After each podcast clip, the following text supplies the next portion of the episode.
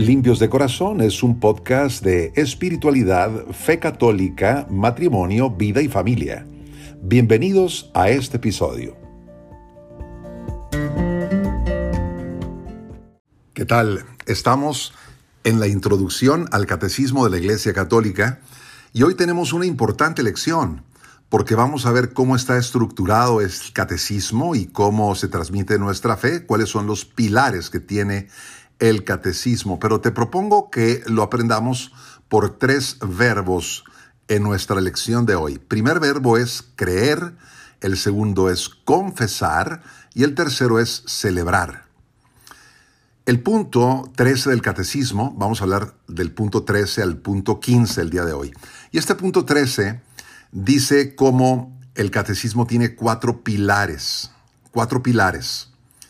Nosotros sabemos que el gran pilar es Jesucristo, ¿no? Es la piedra angular de toda la iglesia, pero para dar a conocer a Jesucristo y el misterio de Dios, tenemos cuatro pilares o cuatro dimensiones en las que lo vamos a hacer.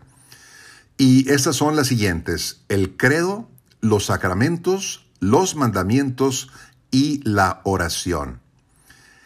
Los cuatro pilares del catecismo. Eh, recordemos cómo Jesucristo nos ha dicho que nuestra casa tiene que estar fundada sobre roca. La roca es Jesucristo, pero también tenemos cuatro pilares que están firmes en Cristo para explicarnos nuestra fe, para darnos a entender el misterio. Y cuando no estamos edificados sobre roca, sino en arena, pues es cuando vienen vientos y lluvias y fácilmente se desbarata toda la construcción. Pero afiancémonos pues sobre la roca de Cristo y sobre los pilares para darlo a conocer, para transmitirlo a Él. Cuando decimos que queremos aprender catecismo, estamos diciendo que estas son las enseñanzas básicas de nuestra vida, lo que le da sentido a nuestra existencia, lo que nos enseñaron desde niños y que nos acompaña toda la vida.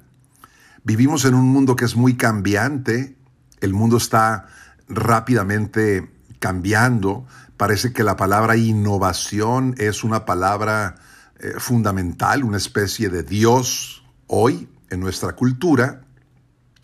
Y eh, toda esta cultura progresista nos dice que siempre tenemos que estar reinventándonos.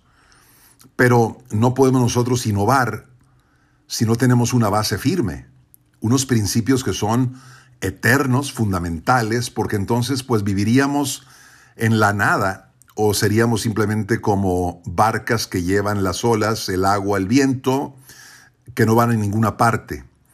No, nuestra vida está fundamentada en la roca de Cristo y por eso queremos aprender cómo transmitir nosotros a Cristo Jesús. Cuando nosotros hablamos de de innovación, queremos decir que hay verdades que son eternas y explicitar estas verdades que son eternas es una manera correcta de entender el progreso.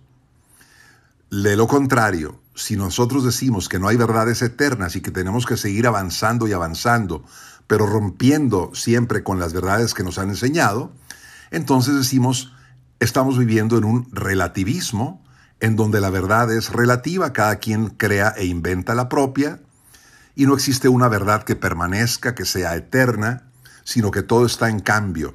Esto nosotros como católicos lo rechazamos y nosotros decimos, Cristo es la roca, el mismo de ayer, hoy y siempre, el que nos ha dicho, cielos y tierra pasarán, pero mis palabras no pasarán. Ahora, creemos pues entonces, creemos nosotros en un progreso, pero no en reinventar la verdad, sino en explicitar la verdad. Bien, pues el primer pilar del catecismo es el credo, el creer, la profesión de nuestra fe. Lo que nosotros los domingos cuando vamos a misa, después de la homilía, decimos el credo, creo en un solo Dios, Padre Todopoderoso, Creador del cielo y de la tierra, etc. Bueno, este credo también se llama símbolo. Se llama símbolo porque es el resumen, símbolo es una palabra griega que significa resumen, y recordemos cómo pues el cristianismo antes de hablar latín hablaba griego. Los evangelios se escribieron en griego y bueno, antes en arameo, en hebreo, pero cuando se tradujo por escrito se tradujo en griego. Y la palabra símbolo es una palabra griega que significa resumen. Pues el credo es un resumen de las verdades principales de nuestra fe católica y los apóstoles, pues eh, al cumplir con su misión, ellos se preocuparon de que los que se iban agregando a la iglesia, es decir, los catecúmenos, los nuevos bautizados o los que se preparaban para el bautismo, ellos tuvieran fórmulas breves, concisas, sobre la fe. Esto es el resumen, esto es la fe, la sustancia de lo que tenemos que creer como revelado por Dios para podernos llamar cristianos. Y por eso nació el credo o el símbolo de los apóstoles o el credo apostólico que ya conocemos por la Santa Eucaristía. Bien, pues el credo entonces es el primer pilar, la primera parte del catecismo. Y el que haya sido puesto como la primera parte no es un capricho de la iglesia, sino que tiene una razón muy, muy profunda. Y es que, pues de aquí, de, nuestro, de nuestra fe católica, se desprende una manera de vivir, una manera de celebrar, una manera de orar también.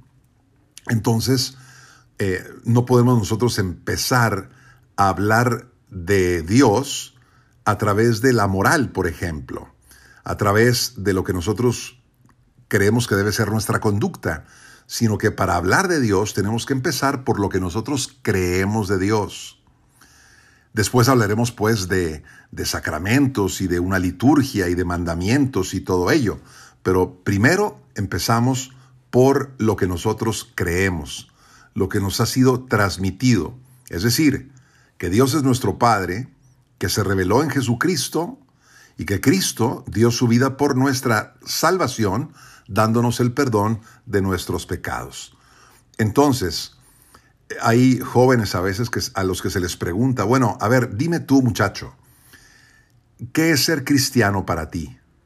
Y muchos te responden, pues ser cristiano es una buena, ser una buena persona, es compartir, es ser solidario, ayudar a los demás. Bueno, es cierto, todo esto es muy positivo, el cristianismo nos ayuda a ser mejores, pero esa respuesta, ese tipo de respuesta que dan los jóvenes, es algo muy moralista. Moralista, ¿no? Eh, es decir, me tengo que comportar así, tengo que ser bueno, tengo que ayudar, tengo que guardar los mandamientos, no tengo que cometer adulterio. Está bien, todo eso es cierto, pero no es el centro de la cuestión cristiana el centro de lo que, de lo que nosotros eh, creemos es nuestra fe, lo que Dios nos reveló, cómo Dios nos ama, nos envió a Cristo para nuestra salvación, Dios se hizo hombre, compartió su vida con nosotros, murió y resucitó con nosotros. Te decía que el primer verbo es el verbo creer, que es nuestra fe, el primer pilar del catecismo, el credo. Pero algo muy importante también, y este es el segundo verbo que te quiero enseñar, es confesar. El punto 14 del catecismo dice, los que por la fe y el bautismo pertenecen a Cristo deben confesar su fe bautismal delante de los hombres.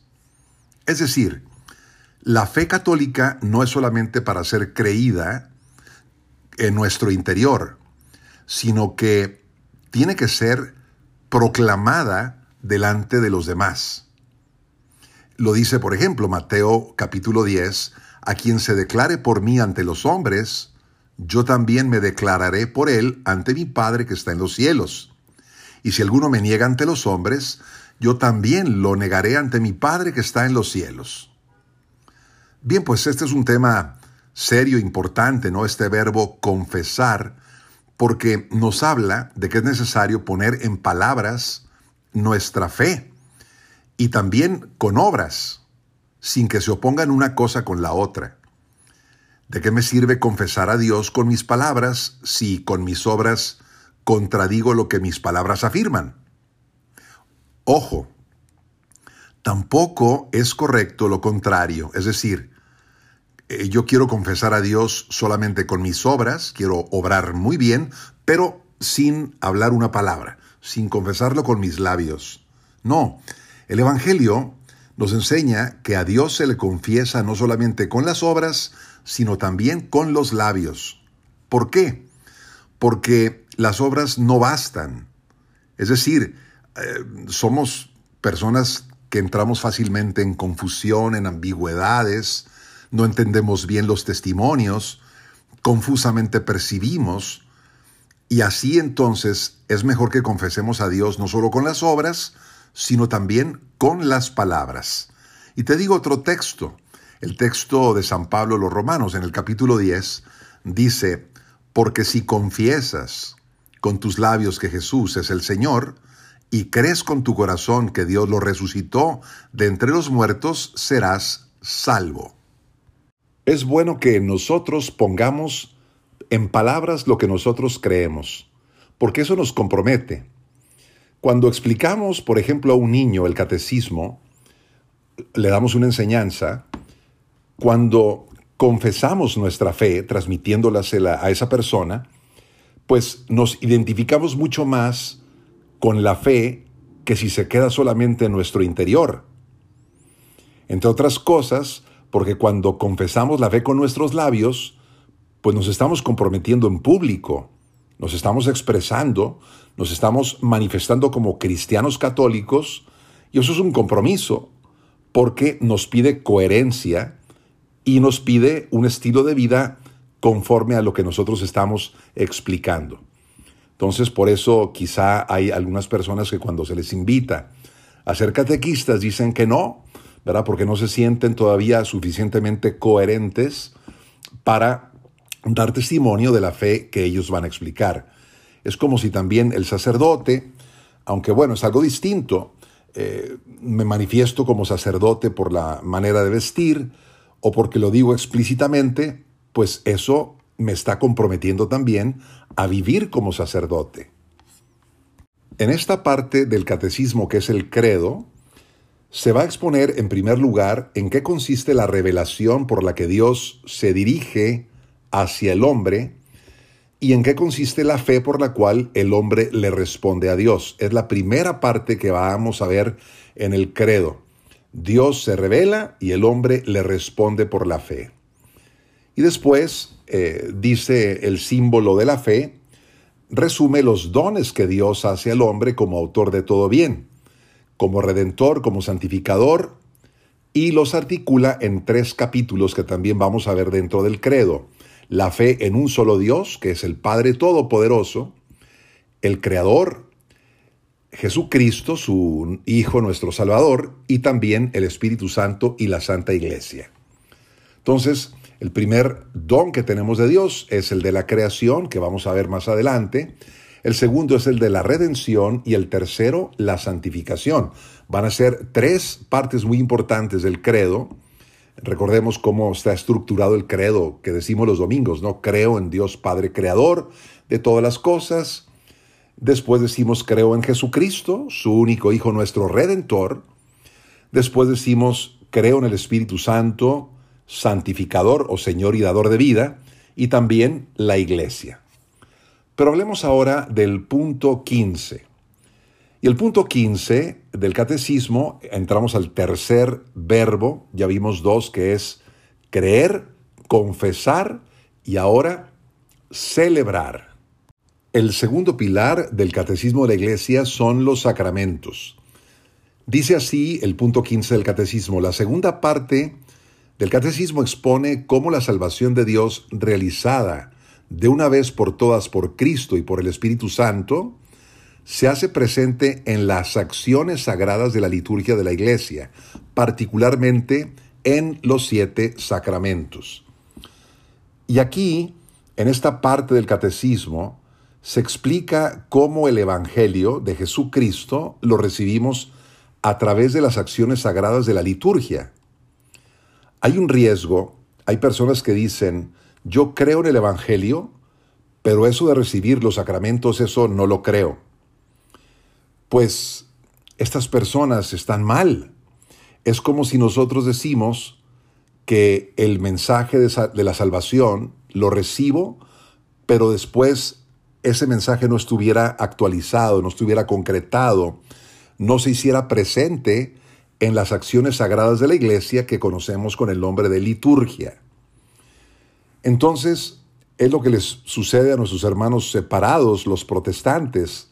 Ellos han desconectado el Evangelio de la liturgia.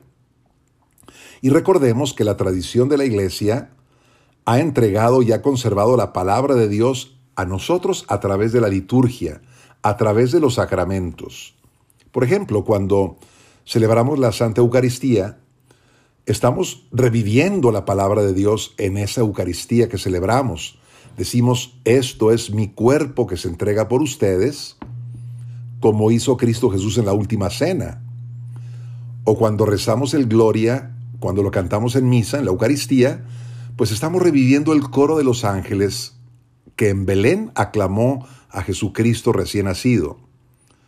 O cuando nos preparamos para comulgar, decimos, Cordero de Dios, que quitas el pecado del mundo, ten piedad de nosotros, ¿no? Recordando a Juan el Bautista que reconoció a Jesucristo en el río Jordán. Así que la Eucaristía no es una cosa distinta del Evangelio, es una acción sagrada que hace presente el acontecimiento narrado en el Evangelio de la muerte y la resurrección de Jesús. Claro que en todo esto existe un riesgo, que es el riesgo del ritualismo, es decir, celebrar los sacramentos desligándolos del Evangelio. Pero también hay el riesgo contrario, que es el, el Evangelio fuera de la tradición de la Iglesia y fuera del contexto de la liturgia en el que fue transmitido el Evangelio. Es lo que hicieron los protestantes. Ellos renunciaron a la tradición católica y se quedaron con el Jesús del Evangelio, pero que no se actualiza en los sacramentos. Es muy importante entender esto. Cuando nosotros celebramos los sacramentos, cuando participamos en la vida litúrgica de la iglesia, es decir, en las acciones sagradas, estamos celebrando la salvación de Dios. En el Evangelio narramos la historia de Jesús, la vida de Jesús, pero en los sacramentos la celebramos, la actualizamos y la hacemos presente. Entonces, el Evangelio es una narración, pero los sacramentos son la actualización, es hacer vida el Evangelio, es traer a Cristo aquí y ahora. Una persona decía, yo creo en Jesús de Nazaret, pero no creo en Jesucristo como lo predica la Iglesia Católica. Porque Jesús de Nazaret es el hombre de la historia y Jesucristo son todas las construcciones que hizo la iglesia después, a través del tiempo. Nosotros decimos a esas personas que piensan así, están equivocadas, porque no hay dos sujetos, no hay dos personas. Jesús de Nazaret es Jesucristo y Jesucristo es uno solo. Y gracias al Espíritu Santo, pues la iglesia ha reconocido que Jesús de Nazaret es el enviado del Padre, es el Cristo, el que vivió en la historia y el que está sentado a la derecha del Padre, y el que vendrá un día en la gloria. Si nosotros nos limitamos a decir yo creo en Jesús de Nazaret, pero no en Jesucristo, entonces estaríamos pues hablando solamente como si fuera una historia del pasado, un personaje de aquella época, pero lo importante no es que vivió en aquella época, sino que sigue viviendo ahora y que está glorificado también a la derecha del Padre, que es el Rey del universo y también el Señor de nuestra vida con el cual nosotros tenemos una relación personal. Si Jesús de Nazaret no fuera Jesucristo, no estaría vivo ahora, no estaría resucitado y glorificado, y yo ni tú tendríamos con él una relación personal, sería un personaje del pasado. Tiene entonces que haber una relación muy estrecha entre el Evangelio y la liturgia, la celebración de los sacramentos. y sobre todo la Eucaristía, que es el sacramento de los sacramentos, porque ahí está Cristo. Ahí no nos lo cuentan. Él dijo que se encontraba en el pan y Él se encuentra presente. Estamos con Él. Los sacramentos entonces son acciones sagradas en las que Cristo mismo desde el cielo hace presente su vida entre nosotros. Así que cuando la iglesia celebra un sacramento, es Cristo en el sacerdote que lo está celebrando, el Cristo glorioso, el que está presidiendo la celebración, y nuestra iglesia en ese momento se une a la iglesia del cielo para hacer presente aquí en la tierra el misterio del Señor. Y por último, esta, eh, esta parte del catecismo de la Iglesia Católica, que habla de la celebración del misterio, termina explicando uno por uno de los siete sacramentos y va a ser una ocasión muy importante para conocerlos. Un tesoro bellísimo del, que, del cual no podemos perdernos la explicación. Así que hemos visto pues tres verbos muy importantes en esta lección de catecismo. El verbo creer, primera parte o primer pilar del catecismo. Segundo, confesar, lo que nosotros creemos con nuestras obras y con nuestras palabras. Y tercero, el segundo pilar del catecismo que es celebrar los sacramentos y así damos gracias a Dios por esta lección y decimos, bendito sea y alabado nuestro Señor Jesucristo. Gracias por seguir este episodio de Limpios de Corazón. Soy el Padre Eduardo Jayen Cuarón y te deseo que tengas luz, paz, bendición y alegría.